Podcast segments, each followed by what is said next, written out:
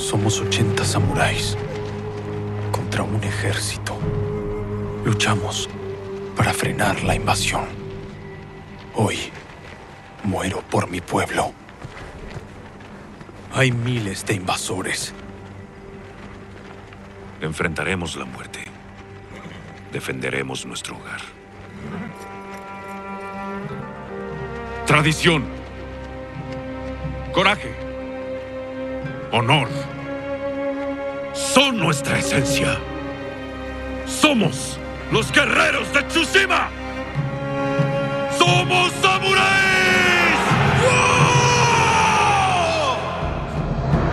Bienvenidos una vez más a Ghost of Tsushima, el podcast dedicado al nuevo juego de Sucker Punch Productions exclusivo de PlayStation y que ya podés conseguir en las tiendas físicas y digitales. Mi nombre es Sebastián Dinardo y te voy a acompañar en este segundo episodio donde vamos a comenzar nuestra epopeya por el Japón feudal. Y además vamos a contar, al igual que en el episodio anterior, con una nueva y jugosa entrevista que no se pueden perder.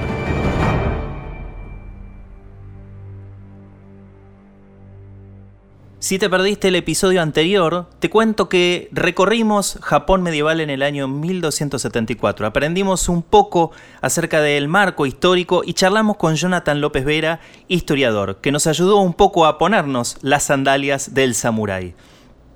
Si querés escucharlo, podés hacerlo en esta misma aplicación. Hoy comienza nuestra aventura. Entrenaste toda tu vida para esto.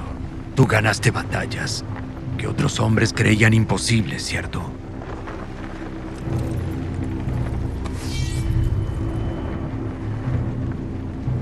Pero mientras tú afilabas tu espada, ¿sabes cómo me preparaba yo? Aprendía. Aprendí tu idioma, tus tradiciones, tu credo, qué aldeas tomar y cuáles quemar. Entonces, pregunto otra vez, Samurai. ¿Vas a rendirte?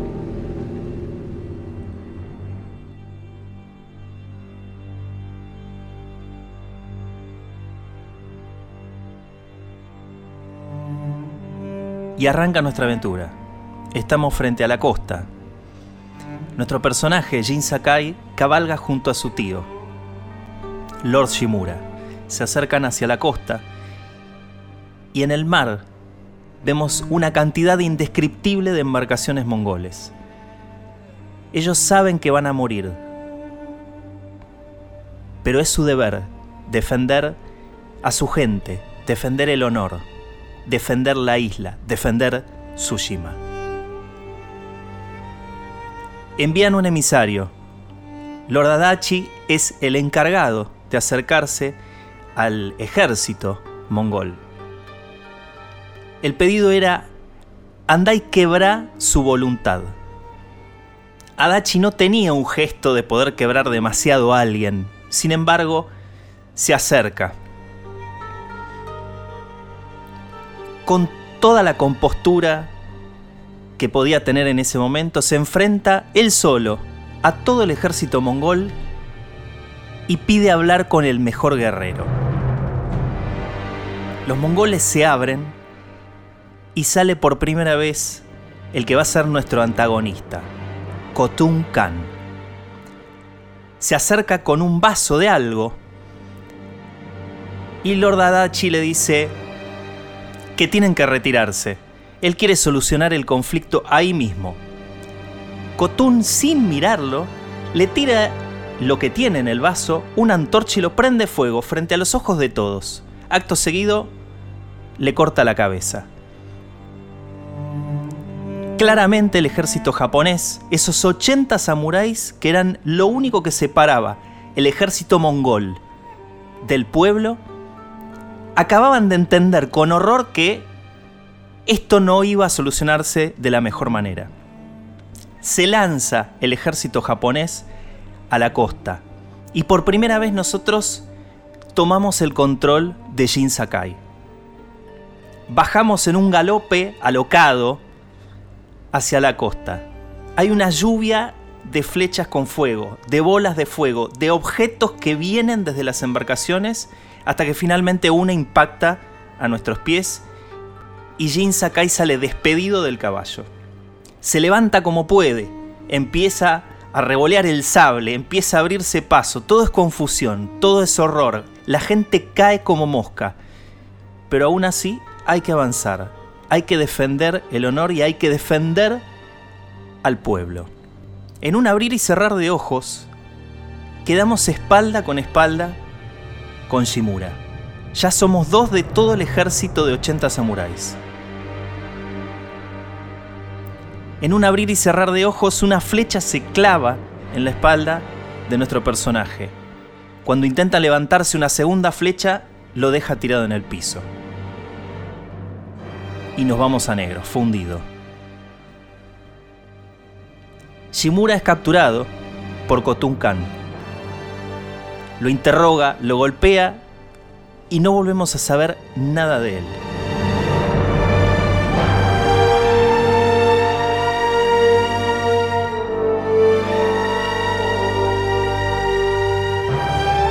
Cuando Jin vuelve en sí y abre los ojos, no sabe dónde está.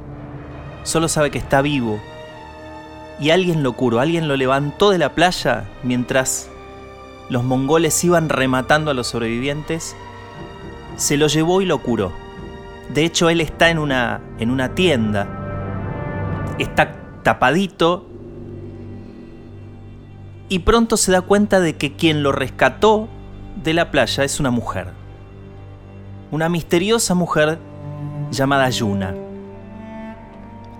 Yuna le dice que lo puede ayudar y juntos buscan lo que queda del equipo de Jin. La aldea está tomada por los mongoles, así que se mueven con mucho cuidado para tratar de no ser detectados.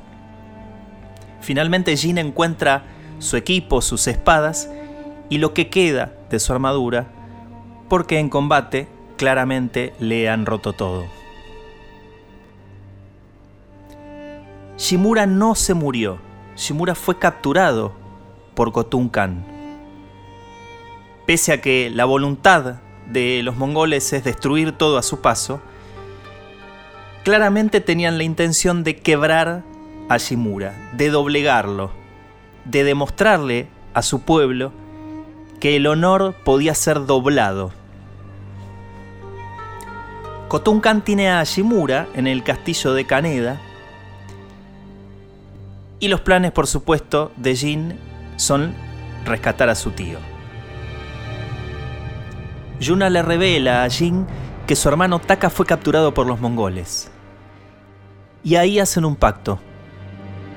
Ella va a ayudar a Jin a liberar a Shimura a cambio de que él libere a Taka. Mi hermano. Los mongoles lo tienen. Por eso me salvaste. Taka es mi única familia. Y el señor Shimura es la mía. Por favor, solo quiero a mi hermano conmigo. Te voy a ayudar una vez que salve a mi tío. Lo prometo.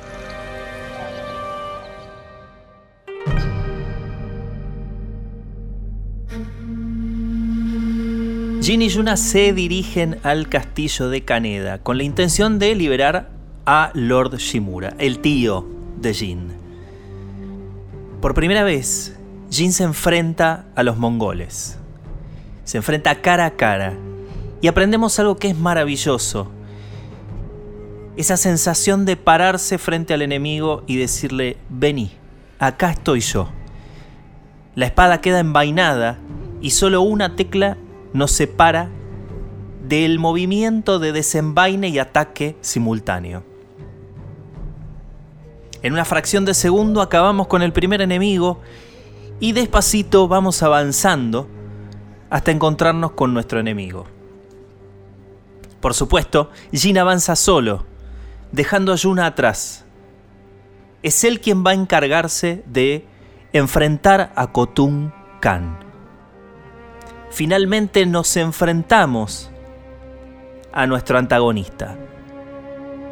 Kotun, por supuesto, nos supera en tamaño, tiene una armadura de las más complejas y tiene todo el armamento encima.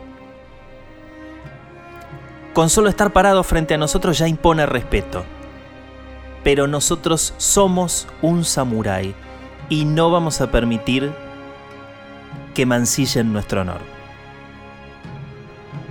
La pelea es tremenda, furiosa. Y Jin es derrotado. Jin es derrotado y arrojado desde un puente. Pero por supuesto, Jin no murió, porque si no todo lo que viene después jamás existiría. Jin es el héroe y tiene que sobrevivir. Mientras él queda tendido en el piso, vemos un flashback, como vamos a ver en varias oportunidades. Su tío le entrega una espada familiar y hablan del legado familiar. Acto seguido, él se despierta en la costa y por primera vez sigue el viento hasta un destino, porque es así, el viento nos va diciendo hacia dónde tenemos que ir. En la pantalla nunca hay indicadores y cuando los hay, están presentes durante un segundo. Sus creadores trataron en todo momento de que la pantalla esté lo más limpia posible. Entonces es el viento quien nos dice cómo llegar una vez más a Yuna. Cuando la encontramos hablamos de cómo seguir adelante y Jin le dice claramente, yo solo no voy a poder, me parece que necesito ayuda. Los mongoles te están persiguiendo. Separémonos. Los distraeré mientras tú escapas. No me iré de tu lado hasta que salvemos a mi hermano. Antes necesito más aliados. Buenos guerreros. El sensei Ishikawa y la señora Masako Adachi ayudarán. También mi hermano. Cuando esté libre, el mejor herrero de la isla estará en deuda contigo. Forjará lo necesario para salvar a tu tío. En una primera instancia, lo que más se siente acá es la diferencia en la forma de abordar los combates. El combate puede ser encarado directamente, o sea, podemos atacar al enemigo plantándonos y diciendo, acá estoy yo. Y claramente la mecánica va a ser diferente a atacar al enemigo silencioso, atacarlo por detrás. Al plantarse, las tácticas son mucho más agresivas y termina convirtiéndose todo en una danza de espadas. Me cubro, ataco, me cubro, ataco, me cubro, me corro, ataco. Me corro porque cada tanto hay ataques del enemigo que tienen una marca roja. Eso no puede cubrirse de ninguna manera y obviamente hay que eludirlo. Lo que pasa claramente es que cuando encaramos este tipo de ataques, si estamos superados en números, vamos a terminar peleando en lugar de contra una o dos personas, peleando contra diez. Y en una instancia tan temprana del combate no es lo más recomendable porque todavía no tenemos muy claro el ataque y la defensa.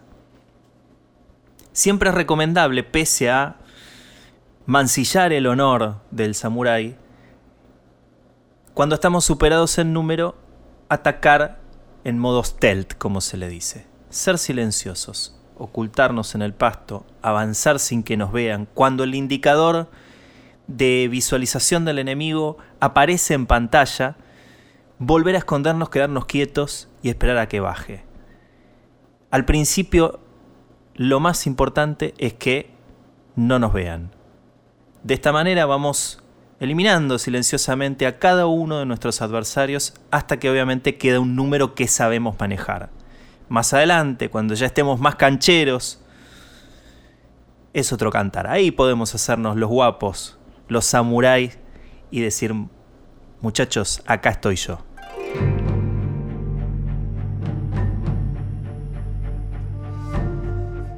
Y si hablamos del código samurái, de ponernos en el papel de estos guerreros de élite que tanto nos llaman la atención, para saber qué se siente, hoy tenemos a alguien que no necesita un videojuego para hacer sentir la herencia samurái.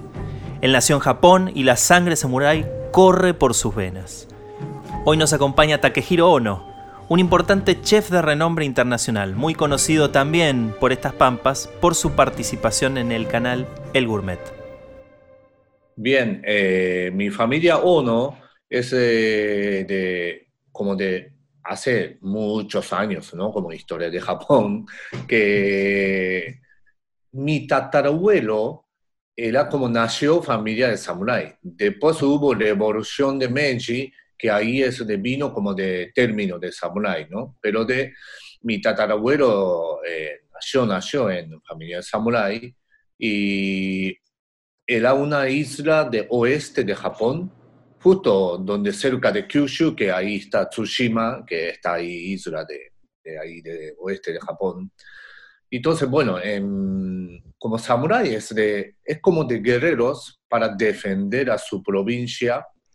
Entonces, Japón eh, hubo muchas provincias, como más que 30 provincias había. Entonces, cada provincia tenía su samurái. Normalmente, como hacen trabajo de campo y eso, pero desde nacido, desde ya educan en, como estilo de filosofía de samurái y practican artes marciales o de espada y un momento para defender a su provincia es de, hay que utilizar la S de técnica, ¿no? Eso es de, básicamente es como de samurái. ¿Qué significa tener raíces samurái? ¿no? ¿Existe una presión social por, por esa ascendencia? Más que presión es, de, es honor total. Además, Japón es de, creo que mundialmente mucha gente que imagen de japoneses somos trabajadores, eh, gente amable, buena persona, educado. Eso es lo que generalmente que, el mundo piensa. Y la realidad de dónde viene es de educación, viene de, de filosofía de samurái. Los japoneses educan con filosofía de samurái, no es de por ejemplo, muchos países de Occidente eh, vienen de, religiones. Caso de Japón no, no es de, religión, es filosofía de samurái. Entonces, eh, esa educación, en, obviamente, colegio, desde arrancando de jardín infante, primaria, ya educan de filosofía de samurái. Además, caso de mi casa, de familia Ono, es desde mi abuelo, mi padre, todos en misma filosofía que tuvimos. Entonces, como para mí es un honor. Claro, es, más, más que nada es una cuestión de honor, no es una presión, es honor. Sí, presión para nada. Nosotros sabemos ¿no? que los samuráis ya no existen, o sea, hoy por hoy quedan, quedan un poco en, la historia, ¿no? Pero siempre dejan algo de ese legado. Se puede sentir en la sociedad y se puede sentir, eh, como decís vos, con, el honor, ¿no? Pero em, ¿hay algo más de esa filosofía que sobreviva hoy en Japón? Muchísimo, eh, porque nuestra educación viene en filosofía de samurái, entonces diariamente hay detalle de movimiento, forma de sardar, por ejemplo, para agachar la cabeza, todo eso lo que viene de esa de filosofía de samurai. Entonces, ustedes cuando viajan a Japón, montón de cosas que mira japoneses que hacen esta cosa, que eso viene de todos, es filosofía de samurai. Entonces pueden encontrar muchas cosas. Si gente me pregunta cuál es, yo puedo contar miles, miles.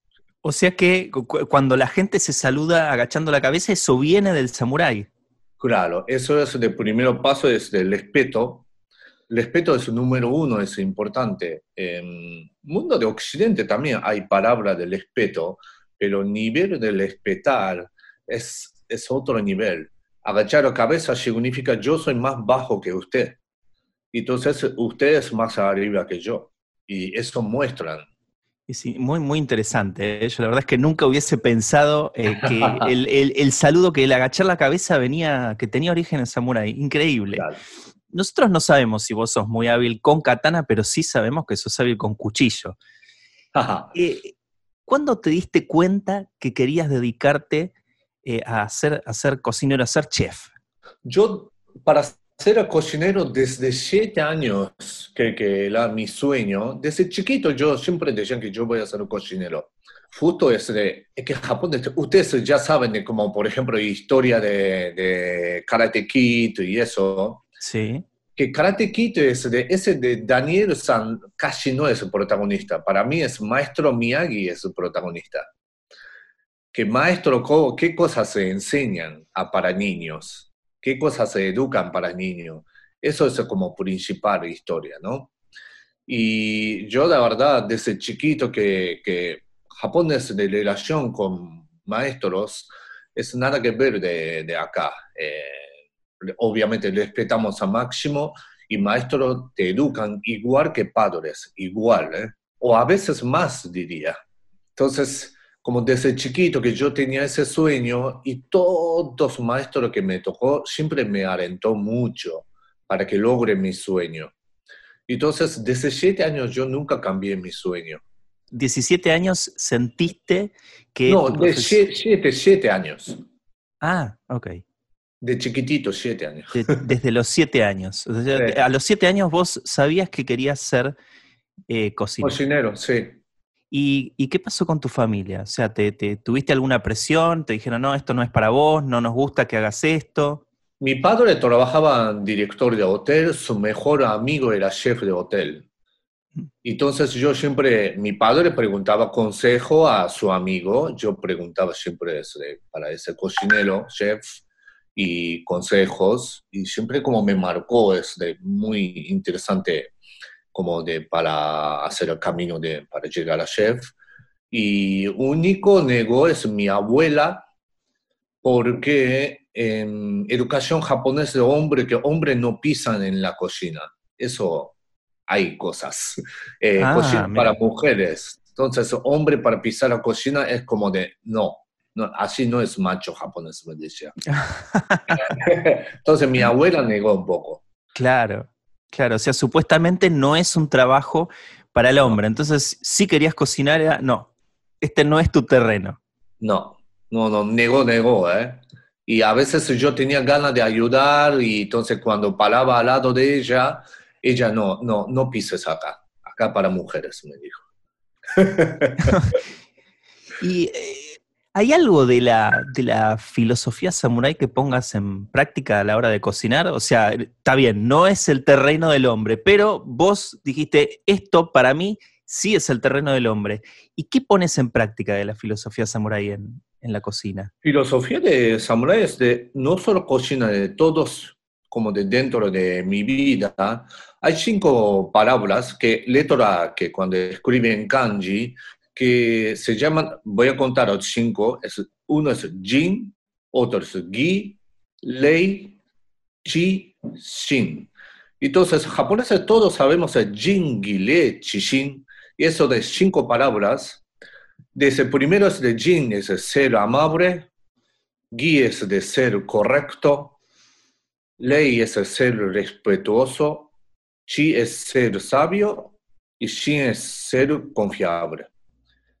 Estas cinco cosas es, es como sí o sí. ¿no? Si no sabes esto, no pueden vivir en Japón. Esa, eh, todo el mundo sabe. Y cuando vos escuchas Jingiri Chishin, sí, obvio que sí, sabemos. Desde chiquito que estamos acostumbrados. Entonces, educación de, de colegio viene sobre esto ¿Por qué tenemos que estudiar para ser sabio que chi es, de, es palabra de, de? Entonces, por eso tenemos que estudiar. Todos ahí va para ese lado. Es como mucha gente del mundo no sabe profundamente, ¿eh? pero yo como acordando desde mi vida en Japón, ese, va sobre estas cinco palabras sí o sí, de todo modo. Sabemos que el, el, samurái tiene, o tenía, mejor dicho, eh, mucha experiencia en combate, que manejaba bien las armas. Sí. Pero lo que poca gente sabe es que han hecho su aporte a un montón de cosas, como por ejemplo el arte. Y la cocina es un arte. Sí. ¿Qué aporte dejó para vos en la cocina japonesa el samurái? tema de para utilizar cuchillo es, es lo mismo en filosofía. Eh, incluyen, hay muchas marcas de, de cuchillo en Japón. Eh, hace mil años, mismo familia dedicaba haciendo espada para samurái. Porque samurái que se terminó, entonces toda familia que hacía espada empezó a hacer el cuchillo. Entonces, em, desde año 500 para manejar, para limpiar a pescado, era trabajo de hombre, porque utilizan ese de cuchillo como espada. Entonces es una parte de arte que eso también como nosotros naturalmente sabemos, utilizar el cuchillo es como, es una parte de cuerpo. Yo cuando compro nuevo cuchillo, hago una ceremonia de para meter a mi espíritu adentro de mi cuchillo, que esa ceremonia es lo mismo de samurai, lo hago. Y creo que muchos japoneses hacen eso. Claro, o sea, normalmente eh, cuando uno dice que una herramienta es una extensión del cuerpo y de la mano, el cuchillo para ustedes es, esa extensión. Exactamente, es una parte de mi cuerpo ya, no es un utensilio. ¿Qué cosas ves acá en Argentina que decís, uy, esto, esto funcionaría y lo aplicaría en Japón? ¿Y qué cosas de Japón dijiste, uy, esto está bueno, lo aplicaría en Argentina? Bien, primero cosas de, Argentina. Yo realmente aprendí acá es palabra de libertad, libertad de verdad. Japón hay tantas historias alegres, entonces para ser japonés vos tienes que cumplir esas reglas y a veces te quedan muy atado. Hasta que educación también te marca eh, tienes que cumplir porque si no quedas fuera de sociedad. Cuando haces cosas raras, mm, queda fuera. Y Argentina es, libertad libre total. Hace lo que quiera, decir lo que quiera, pero libertad con responsabilidad. Libertad solo que decir lo que quiera, no con responsabilidad. Vos decís, está todo bien, pero todo tu responsable. ¿eh? Que esa la aprendí acá, que me encantaría para dar a japoneses, o incluye cuando yo era chiquito, yo era un poco como oveja negra que quería hacer cosas diferentes, quería decir otra cosa, me encantaría para intentar otra cosa y no me dejaron. Eh, cuando hice me castigaron mucho. Entonces esa libertad yo no, no tenía y ahí pierden creatividad también. Eh, creatividad nace con libertad. Entonces, esa cosa me encantaría para dar a japoneses desde niño chiquito. Debe de decir, no, no, no, hacelo, dale, hacelo, ¿por qué no? Que eso sería bárbaro para japoneses. Y cosas de acá es de, em, yo siempre pienso eso de, a veces, un montón de cosas que entre nosotros de acá, Argentina, perdonamos demasiado entre nosotros perdonamos demasiado.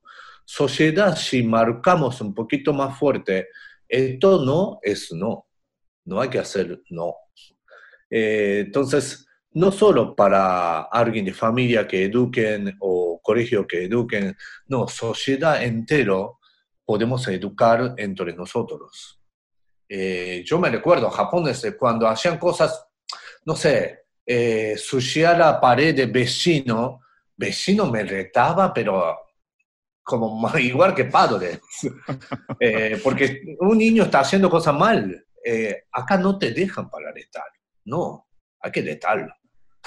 Niño, hay que educar con sociedad todos juntos. Eso que aplicaría acá. Lindo de japonés, de todos juntos. En casa de Takehiro, ¿hay PlayStation? Sí, sí, ojo, pero tengo PlayStation de PlayStation 2 que traje de Japón y tengo todo videojuego japonés original. Oh.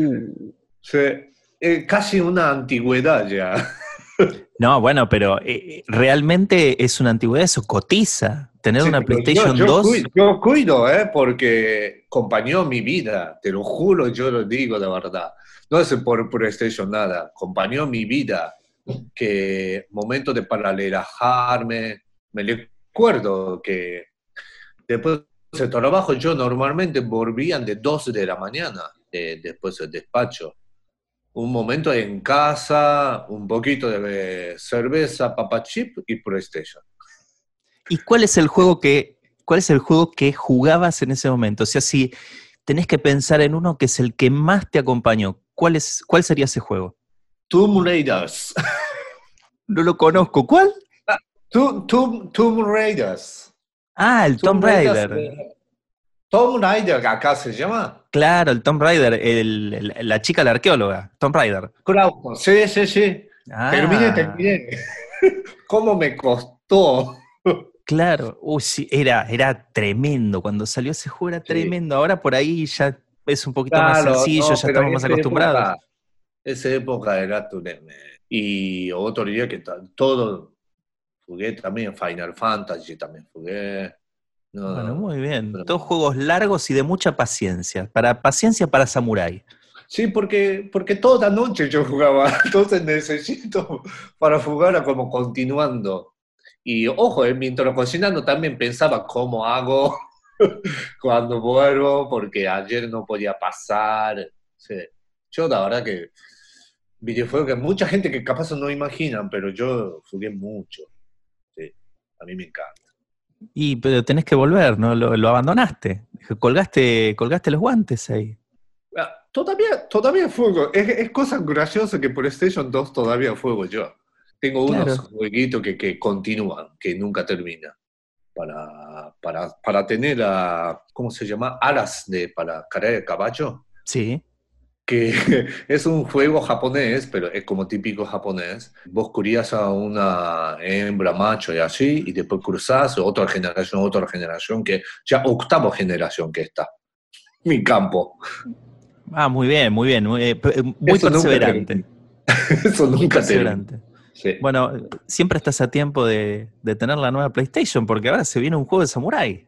Así es. Yo lo, la- yo lo vi a video de, con idioma japonés también, que es una imagen que, que es, es muy lindo. Y ese cuento es de, de Tsushima, de, de- eso de, de Mongol, de Gen, que Kublai Han, que atacó a Japón, es verdadera historia, 1274.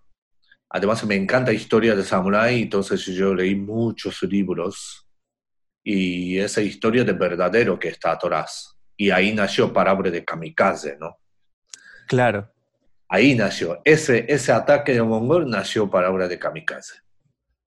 Que esa era la palabra desde 1274. Es, es una historia muy fuerte para nosotros los japoneses. Sí, sí, es una historia, la verdad es que es una historia muy fuerte y bueno, en este caso han aplicado muchísimo de, de- de historia. Sí, ¿no? Eh. Tengo ganas de jugar yo lo vi a todo video. Bueno, muy bien, entonces Takehiro tiene muchas ganas de jugar Ghost of Tsushima. Con esto nos despedimos. Muchas gracias por estar con nosotros y por compartir eh, todo esto.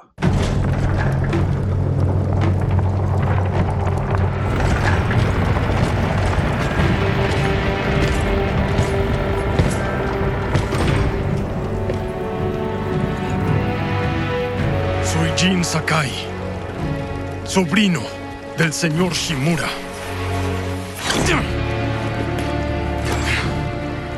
He venido para vengar su honor.